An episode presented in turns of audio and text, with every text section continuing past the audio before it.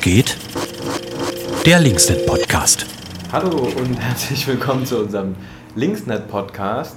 Letzte Woche wurde ich von Böhmi interviewt als Praktikant und mein Name ist Fabio und ich habe ähm, Jule nominiert. Deswegen herzlich willkommen, Jule. Wie geht's dir? Hallo Fabio. Ähm, mir geht's gut äh, eigentlich. Ich äh, habe heute schon, da könnte man denken, dass es einem schlecht geht, ähm, beraten ähm, mit äh, Mitgliedern meiner Fraktion über eine Immunitätsaufhebung, die am Freitag ansteht, die Böhmi und mich betrifft, weil wir 2019 Ende Geländeproteste begleitet haben als parlamentarische Beobachter, jetzt aber beschuldigt sind, wie Aktivisten und Pressevertreter auch, ähm, Hausfriedensbruch in diesem Tagebau bei Leipzig begangen zu haben. Aber ähm, wir sind da frohen Mutes und werden da auch ähm, ja, offenen Herzens in diese Auseinandersetzung, in diese juristische reingehen. Hm? Darum geht es mir gut. Sehr gut, okay. Also keine Scheu. Und ähm, kannst du schon verraten, wie ihr euch da verhalten werdet oder ist das was äh, internes? Also wir haben heute beraten, genau das war so eine Abwägung, dass wir der äh, Aufhebung der Immunität äh, zustimmen, weil die Immunität ähm, ist ja quasi eigentlich nur in Anführungsstrichen so ein, ähm, ja, so ein mehr oder weniger symbolischer Schutz äh, der des Abgeordneten vor ähm, un, ungerechtfertigter Strafverfolgung. Ähm, aber in dem Fall sagen wir schon, Immunität soll weg, damit Anklage erhoben werden kann und die Sache juristisch geklärt werden kann, weil auch Abgeordnete sind keine besseren Menschen und müssen sich auch Strafverfahren stellen und das ja, ist okay. Ja.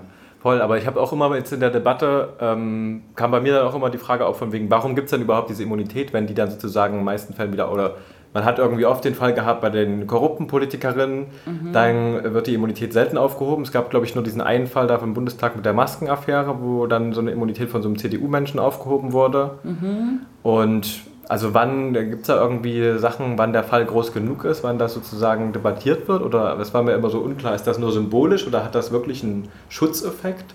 Es ist, glaube ich, historisch vor allem sozusagen, um Abgeordnete zu schützen, tatsächlich vor Angriffen, auch äh, ähm, Anzeigen und so weiter.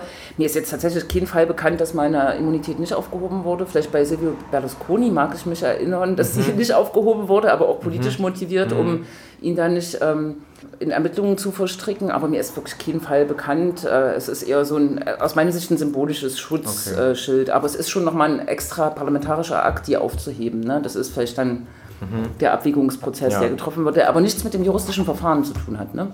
Mhm. Okay. Wir werden ja nochmal ein Erklärvideo machen, glaube ich, ähm, jetzt in dem Kontext. Das mhm. tut vielleicht gut. Okay, und ähm, was ist dein Aufreger die Woche, äh, der Woche abseits von diesem oder der letzten Woche? Oh! Fuck! Abseits davon. Genau, der letzten Woche, da gab es viele Aufreger. Ähm, mich hat aufgeregt die, der Auftritt von Sarah Wagenknecht äh, in der Innenstadt. Aber darüber muss man wahrscheinlich jetzt nicht so lange äh, reden. Es gab hier in äh, Leipzig-Konnewitz ein äh, bisschen Diskussion um äh, die Verquickung von Gentrifizierungskritik und, ich sag mal, versteckten Rassismen. Ähm, aber es gab auch äh, Sitzungen von Stadtrat und Landtag und das ist ja das, was vielleicht äh, in, in den Debatten und im Output immer nicht so sehr in die Öffentlichkeit dringt oder weniger als man äh, mag. Und ein wichtiges Thema, was im Stadtrat verhandelt wurde, war ähm, der Mietspiegel, der Auswirkungen auf, ähm, ich sag mal, alle Menschen oder fast alle Menschen in dieser Stadt, die zur Miete wohnen, das sind ähm, an die 90 Prozent in Leipzig, krasse Zahl, ne, äh, haben kann. Ne? Ja. Und das wurde ähm, diskutiert, aber der Stadtrat hat im Endeffekt äh, dem Vorschlag der Verwaltung, diesen Mietspiegel neu zu erlassen, äh, zugestimmt. Mhm. Und das Ding ist, es ist ja so ein zweischneidiges Schwert, der Mietspiegel. Kannst du vielleicht da noch mal ein bisschen drauf eingehen, warum das für euch schwierig war oder was das Problematische an dem Mietspiegel ist, wenn irgendwie zeigt weiter Richtung Mieterhöhung, aber bremst er die irgendwie noch in irgendeiner Form oder ist es, also ja, kannst du das nochmal hm. erläutern? Genau die Ambivalenz, äh, die im Mietspiegel liegt, wurde auch da äh, von, von unserer Fraktion und auch äh, anderen Fraktionen vorgetragen in Städten wie Leipzig, wo die Mieten steigen stetig, ähm, ist ein Mietspiegel eher ein Mieterhöhungsspiegel, ähm, weil er sich laut BGB zusammensetzt aus den Angebotsmieten der letzten sechs Jahre. Das ist jetzt erhöht worden von vier auf sechs Jahre, um das schon noch ein bisschen zu dämpfen. Aber die Neuvermietungsmieten, die Angebotsmieten sind in der Regel viel, viel höher als die Bestandsmieten. Und darum ähm, ist eigentlich vollkommen klar, dass äh, im Endeffekt äh, eines solchen Mietspiegels, der so ein Mietniveau äh, festlegt oder äh, so einen Mietenschnitt ähm, nach einem komplizierten Berechnungsverfahren sozusagen auch ähm, festlegt, dass äh, der nach oben weist, also in, in, in den Miethöhen nach oben weist. Und also beschleunigt der Mieterhöhung sogar noch? Ähm, naja, im, im BGB ist festgelegt, dass Vermieter ähm, das Recht haben, äh, innerhalb einer Jahresspanne von drei Jahren ähm, die Mieten um 20 Prozent zu erhöhen. Das ist in Leipzig schon gedämpft wegen angespanntem Wohnungsmarkt und äh, ist nur um 15 Prozent äh, zugelassen äh, tatsächlich. Aber in dieser Spanne dürfen die einfach nach Gesetz äh, erhöhen und der Mietspiegel ist das Instrument, was sozusagen die äh, Miethöhen ähm, ähm, äh, reguliert sozusagen ne, oder ein Mietniveau vorgibt ähm, für Bestandsmieten. Ne? Und insofern äh, ist das bundespolitische Instrument gerade für äh, wachsende oder ähm, Städte mit ähm, explodierenden Mieten ein falsches Instrument, weil es immer in die Erhöhungsrichtung zeigt.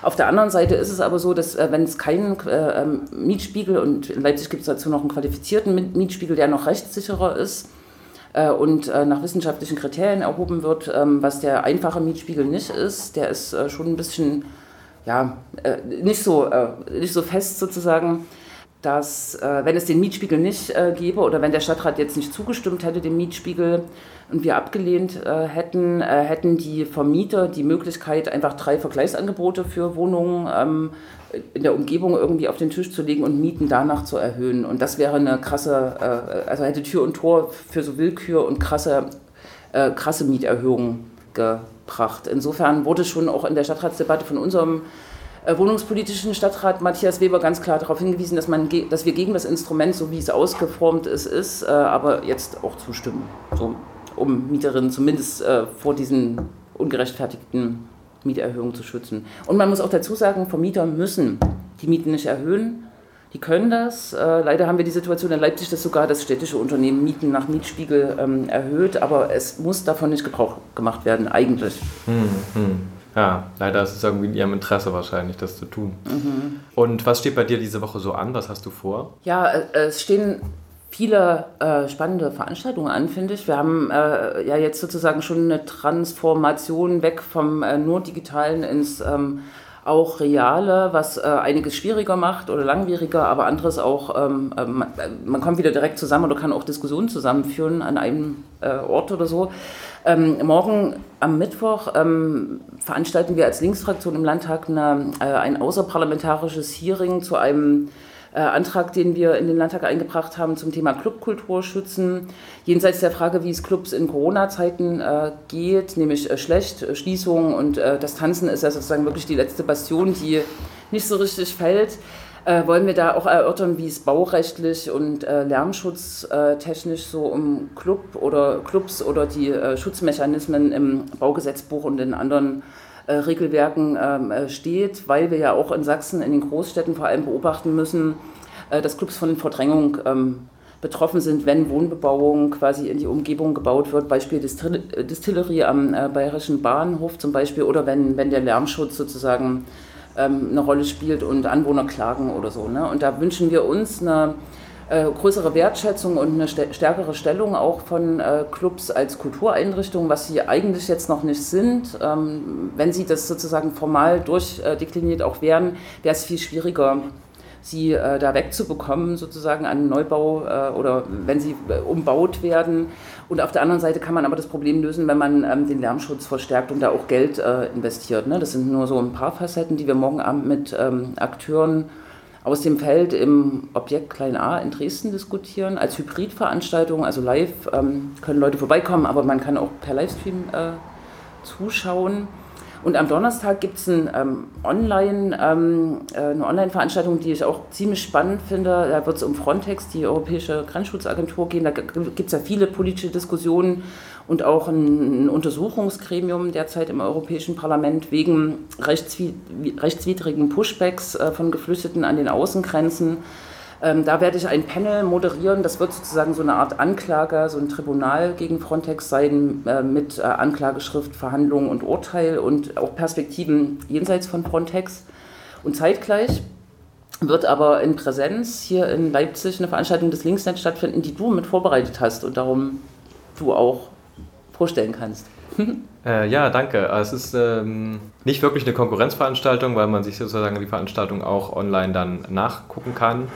Ähm, das ist am Tag gegen antimuslimischen Rassismus. Der 1. Juli ist seit 2015 äh, als Tag gegen antimuslimischen Rassismus ausgerufen.